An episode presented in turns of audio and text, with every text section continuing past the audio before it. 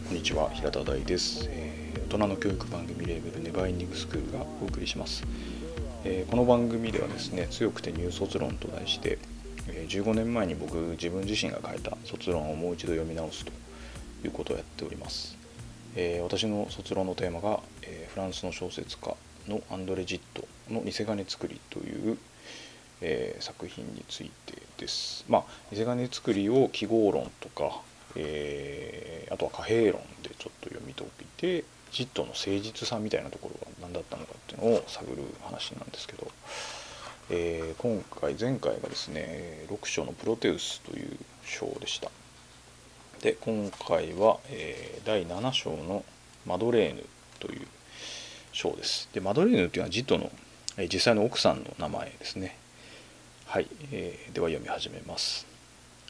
えー、偽金作りの最後で悲劇の犠牲となる少年ボリス。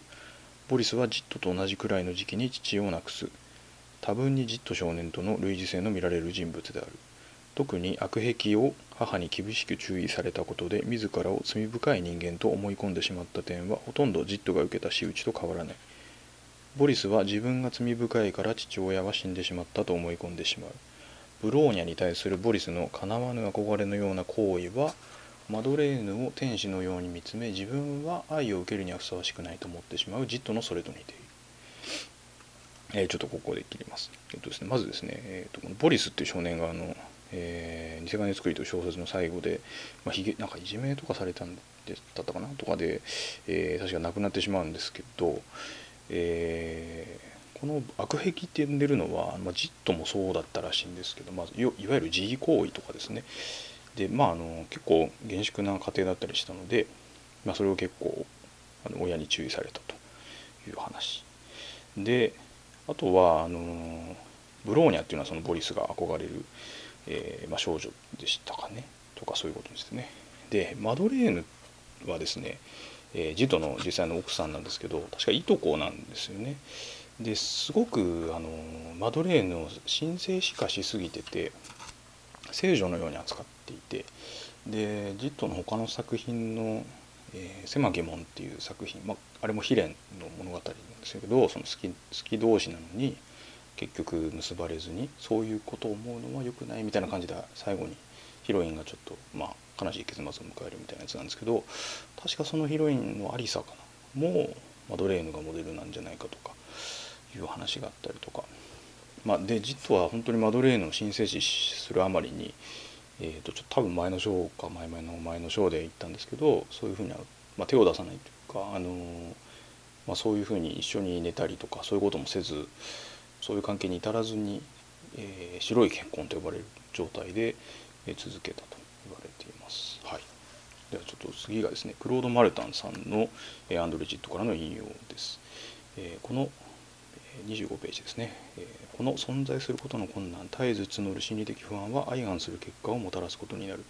まず第一の自然な回避策としてナルシス的な内向があった、えー、己が姿、えー、己が姿に恋する神話の主人公の姿勢、えー、これはですねナルシスのことですかね、えー、がどれほど若き日のジットを魅了したかは周知の通りだが彼がマドレーヌ・ロンドンに抱いた愛。アンドレ・ワルテルのエマニュエレンの愛。その大変は、えー、ナルシスがエコーに向けた愛と同じものだったのである、えー、それはすなわち融合と統一という失楽園への回帰を可能にしてくれる創造上の分身、えー、より2つの伴侶を作り出すことによって自己の内面の分裂を否認する行為であった、えナルシスの姿勢とは反対のだがこれに劣らず自然な身の処し方として他者の、え方への逃避他者の内への逃避もあったがこれはジットの子供の頃からの一貫した特徴だった。彼はまさに自分自身から抜け出して他者の中に自己投影し同情にも増して、えー、感情移入アンパティによって生き、えー、隠して自らの矛盾から解放されたのだった。エドワールは、えー、これはあの伊勢ガンスクの、えー、登場人物の小説家ですね、え私の心臓は共感の力だけで行動している、え私はもっぱら他者によって生きている、え他者に代わってあるいは他者と一心同体となってと言ってもいい。自己から逃れて誰か他の人になる時ほど強烈な生命感を味わうことはないのだ。え、これはですね、えーと、多分プロテウスとか、え、ナルシスの鏡っていう章で触れてきたのと同じ話で、まあ、外の存在とか自分のまあ何ですかね、えー、半身ですよね、えなくした半身と言われるような存在に、えー、自分自身を鏡のように見てでそこで融合を果たして満足するような投影をするということなんですけど、え、でもそういうことじゃなくて、えーと、鏡を見て、まあ、自己の内面の分立を否認するっていうとこなんですよねやっぱり、えー、マルトナさんが言ってるのは。うんうんうんうんなるほど。うんまあだからこのプロテウスって呼ばれるそのすごいあの千変万化というかどんどん変わってしまう一貫性がないって言われるところは何というかあの周りの人に合わせて他者によって生きているっていう、えー、エドワールの言葉にあるような部分がもしかしたらあるのかなという感じですよね。えー、本文に戻ります。えー、マルタンが、えー、鋭く指摘するこの点について偽金作り本編で対応する部分を見てみよう。ここではエドワールが不義の子を身ごもったローラが、えー、彼に対して宛てた手紙を読みに行きを書いている。えーと、ここのね「鋭く」ってところと「対応する」ってところに、えー、小林先生教授の指摘が入ってます。どこが鋭くやねんとかいうことな。えー、ではいきます。えー、これがですねえっ、と偽金作る本文からの引用ですね。えー、何を見ても何を聞いてもすぐに彼女は何と言うだろうというふうに考えてしまう自分の感情はそっちのけで彼女の感情のことだけを考えてしまう彼女がそばにいて私の自己をはっきりさせてくれなかったら私自身の個性は輪郭がぼやけて消えてしまうような気さえする私という人格は彼女によって初めて一つとなり明確化されるのだどのような錯覚から今日まで私が彼女を自分に似せているなどと思えたのだろう。そうではなく私が彼女に似ようとしていたのにしかもそれに気づかなかった。というよりむしろ愛する者同士の影響があって我々2人は互いに相手を形づけていたのだ、えー、愛し合う2人は無意識のうちに相手の欲求に合うように自分を作り上げ相手の心の中に認める偶像に似ようとする。真に愛する者は自己への誠実さなど放棄してしまう、本文に戻ります、自分の半身が他者がいて初めて自分は存在する。もちろんこれは自自身の考えではなくエドワールの思考を示すものだがしかしまたエドワールが作中で担わされている役割は、著しくジトとの一致を見せるものである。マルタンの言う彼はまさに自分自身から抜け出して他者の中に自己投影し同情にも増して感情移入アンパティによっていき隠して自らの矛盾から解放されたのだったという発言に符合するものであろう、なるほど。えー、っとですね。まあこれはだから、えー、ローラという、えー、まあオリベじゃないエル、えー、ベルナールかっていうあの少年が憧れる女性だったり、まああのまあ、エドワールっていうその作家の、えーまあ、友人であり、まあ、ちょっとあのなんというかただならぬ感情というか思ってる、えー、女性の話なんですけどまあそれとエドワールの話なんですけど、まあ、ここですよね。なんかこう相手の欲求に合うように自分を作り上げ相手の心の中に認める偶像に言おうとする。で自己への誠実さなど、まあ、信に愛するものっていうのは放棄してしまうのであろうと。だから変わること自体が、まあ、あの誠実さだったりっていうことに結果的にここで、まあ、これはエドワールの言葉ではあるんですけどジットの、まあ、意見としても一つこれはあの他の、まあ、今まで見てきた中からも、まあ、ここは多分同じ考えでいるんじゃないかなということですね。えー、でまあちょっと、えー、次はですね引用が続くんですけどここ僕すごく致命的なことをえー、今発見したんですけど今が25ページ読んでるんですけど次も25ページがもう1枚製本してあってでここ先生突っ込んでないんですけど、まあ、これやばいっすね。この卒論はやっちゃいましたね。今気づいたっていう。はい、まあ、ちょっと、えー、じゃあちょっと引用を読みます、え、このこの誠実の問題ほど私の心をイライラとさせるものはない。誠実。私がこの言葉を口にする時私は彼女の誠実だけを考える。自分の場合を考えると、えー、この誠実という言葉が何を意味するのかよくわからない。私は自分自身でそう思い込んでいる以外の何者でもない。しかもそれは常に変化する。それゆえ私が常に変化する。自分を自分の中で一つに合わせなければ朝の私は夕の私を忘れてしまうようなこともあり得るのだ。私ほど私自身と異なる人間はいないように思える。自分の本当の姿が現れて自分らしさを保つことができるのは孤独の時だけである。しかしそんな時には生命が遅くなり停止して存在をやめようとしているような気がする。私の心臓は人との共感によって鼓動している。私は他人によってそれのみで生きている。人の代わりにまたは一緒になって生きている。そして自分自身から離れていくことによって他の誰かに変わる時ほど強烈な生命感を味わう。えー、ですね。これは本文から見ようかなでまあこれなんですけどやっぱ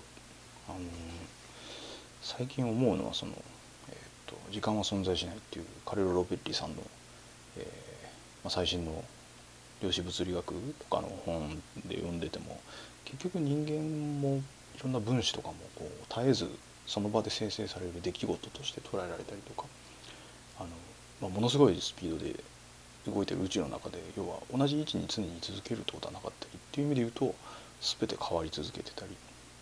まああのえー、祇園少女の彼の声商業無常の響きありじゃない。えっ、ととにかく変わることがまあそうですよと。あとはあの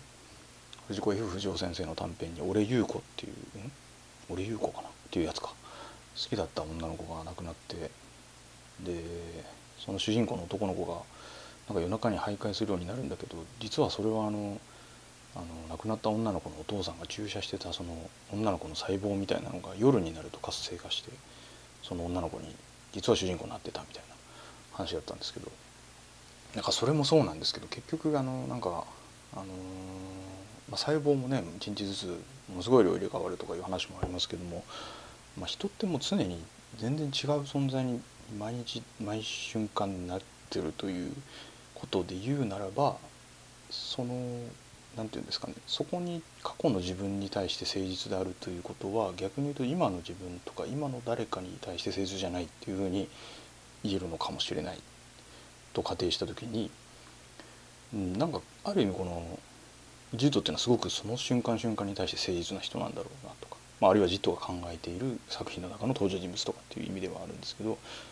でもう一つはねやっぱりこう結構仏教の演技とかに近い考え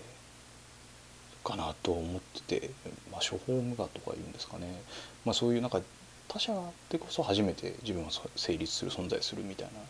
人と人とのつながりで、まあ、人だけじゃなくていろんな事物とのつながりでっていうそれは本当に今までここまで卒論読んでてもそうだなと思いますしなんか自分自身もこの15年いろいろ考えてきた中でも本当にそれはそうだよなって思うんですよね。なんかドミニク・チェンさんの「ワイヤードのウェルビーイングの項とかにですね書かれてたあのお話とかでもやっぱりそうだしやっぱり人間って他者がいて初めて自分の認識をできたりするとかそのベン図の中に重なる部分に自分を見出したりとかもするのでだからなんか結構ジットの考え方ってなんか今のこの流れウェルビーイングとかのあの興味とかにも結構通ずるところはあるのかなと。ただなんかやっぱり結構ジット自身のそのやっぱプロテスタントの気質とかあのやっぱ聖書の理解も必要だしあとはなんかやっぱ個人主義ですかねやっぱ西欧の。それがあるのでやっぱり東洋というかこう日本のなんかこうその演技とか今のウェルビーイングの在り方とはまた違うとは思うんですけど、まあ、じっとほどこの誠実の問題とかを考えてきた人、まあ、あんまり、まあ、僕がこの時読んだ時点ではなんか知らなかったので、まあ、今読んでも結構ヒントになるなと思います。はい、じゃちょっと最後に本文読みます。えー、ジットが感じていた自己阻害がここに語られている。ただそこからジットが自分の存在を意識し真に存在し始めたのは、えー、彼女への愛によって目覚めさせられたからに他からないように思える。と、えー、ジットはマドレーについて語っている、え鏡のように他人により自分を知る。他人を愛することで自分を意識するのである、えいとこで幼い頃からずっと一緒に本を読み合い語り合ったマドレーヌにいつしかジットは友情以上の愛を感じるようになる。マドレーヌへの愛そしてマドレーヌに愛されていることはジットに自己肯定感を与えてくれた。だがブローニャに対するポリスの愛のようにジットのマドレーヌへの愛はあまりに純粋すぎる上にまた悲劇を生むことになる。あごめんなさい。これちょっともう先にネタバレしちゃいましたけど、えー、ジットはマドレーヌに結婚を申し込もうとするのであった、えー、マドレーヌとの結婚に反対したのは他ならぬ、え、母ポール・ジット夫人であった。え、マドレーヌにとっても母のような存在だったポール・ジット夫人にはジットが、えー、兄弟の愛を夫婦のそれとの違いが分かっていないと決めつけてしまった、え、マドレーヌもまた母の不義により結婚に対する自信がなくなっていた。あごめんなさいこれネタバレ関係ないか、はい。えーと、母の死も一つのきっかけとなって2人は結ばれることになるがジットは肉体の愛をマドレーヌには求めなかった。あなりましたね、えーと、マドレーヌにしてもえー、ジットを求めていないわけではなかったんだが、えー、彼女も生まれついてのストイシズムからそれを否定するようになる、え、結局幼少年期にジットが女性と、えー、天使的純血等を統一ししてしまったために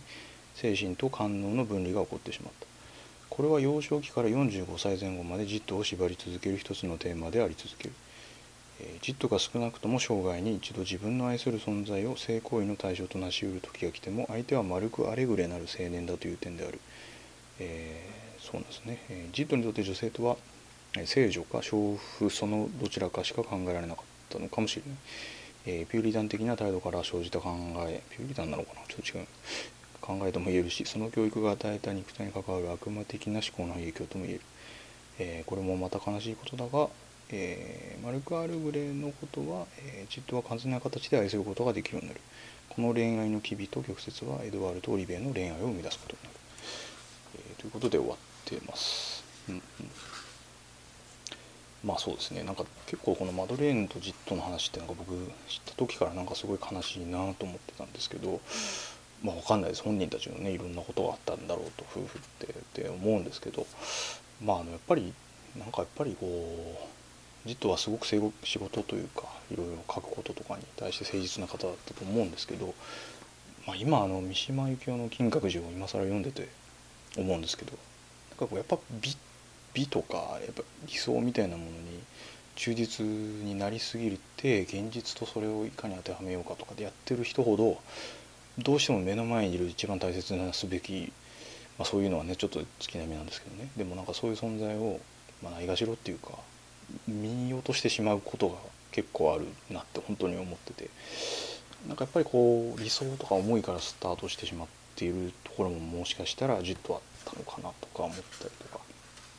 まあそう思うのはね僕の本当無粋というか勝手なことなんですけど。うん。まあでもなんかこう、うん、でもやっぱりね2人結婚したからこそあのジットのこういう作品ができてたりとか。それだけのね幸せな時期も当然あったんでしょうと、まあ、勝手に思うんですけどね、うん。まあ、ただ結果的にその流れ的にはそういうふうに同性愛の方向にジットはなっていってその青年マルカ・アレグレっていう人とはまあすごい、まあ、いいパートナーというかにはなっていったみたいなんですけども、